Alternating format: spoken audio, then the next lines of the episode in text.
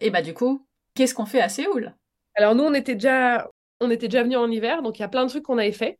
Donc le marché, on l'avait déjà fait, le marché aux poissons, il faut vraiment le faire, c'est super. On avait fait quelques musées, on avait fait tous les temples.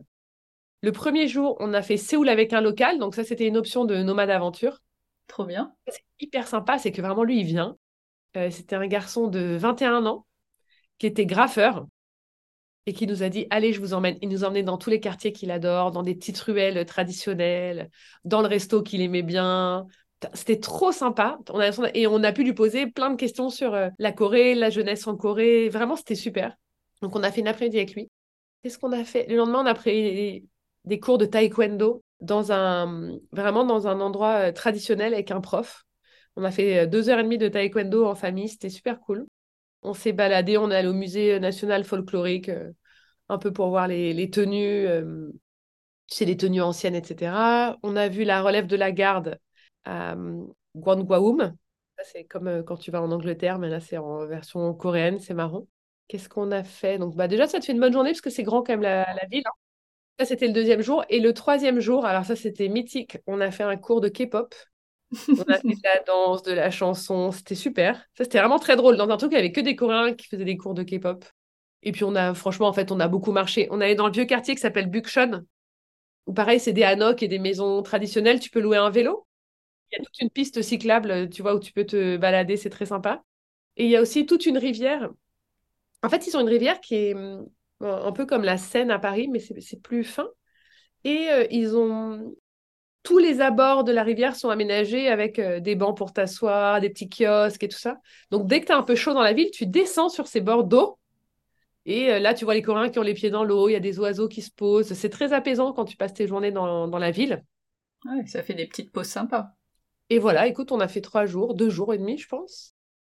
Et après, on s'est envolé pour euh, la Mongolie. Waouh Beau voyage. Un super voyage. Est-ce que tu peux me donner le coup de cœur de chacun de vous? Bah, moi, je pense que c'était vraiment le Temple Stay. Mon mari, c'était mon mari travaillait à Rungis déjà. Lui, c'était le marché aux poissons. Forcément. Qui vraiment était. C'est une expérience en soi, vraiment, c'est extraordinaire. J'ai adoré. Ma fille, elle a adoré le taekwondo. Ah, original. elle a adoré parce qu'on l'a, parce qu'elle faisait un truc de grand, quoi. Hmm. Tu vois, parce qu'on était tous ensemble, c'était une activité en famille, etc. Euh, mon grand, évidemment, il a adoré le Legoland. Et celui du milieu, je crois qu'il a adoré quand on a pris la, la petite voiturette électrique et qu'on était comme les Coréens. Ouais. D'aller de temple en temple, en resto, dans cette petite voiturette où on, enfin, on a vraiment rigolé. Je suis sûre que lui, ce serait ça son meilleur souvenir. Ok. Et les deux garçons, ils ont vraiment adoré le euh, voyager avec un local. Tu sais, quand on a un mhm. jeune garçon qui est venu passer la journée avec nous. Parce que tout d'un coup, en fait, quand tu voyages avec tes enfants, ils sont quand même beaucoup avec toi. Tout d'un coup, ils avaient quelqu'un d'autre. Euh, avec qui parler et qui marchait dans la rue et tout. Je pense que c'était chouette pour eux au bout de trois semaines les uns sur les autres. Tu vois et ils lui ont vraiment posé des questions et, euh, tout, tout.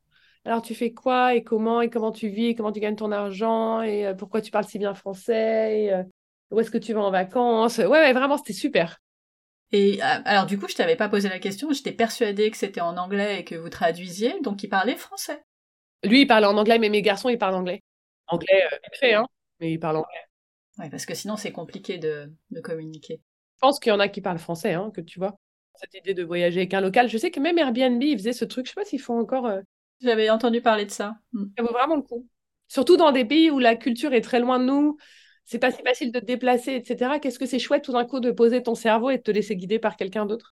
C'est agréable.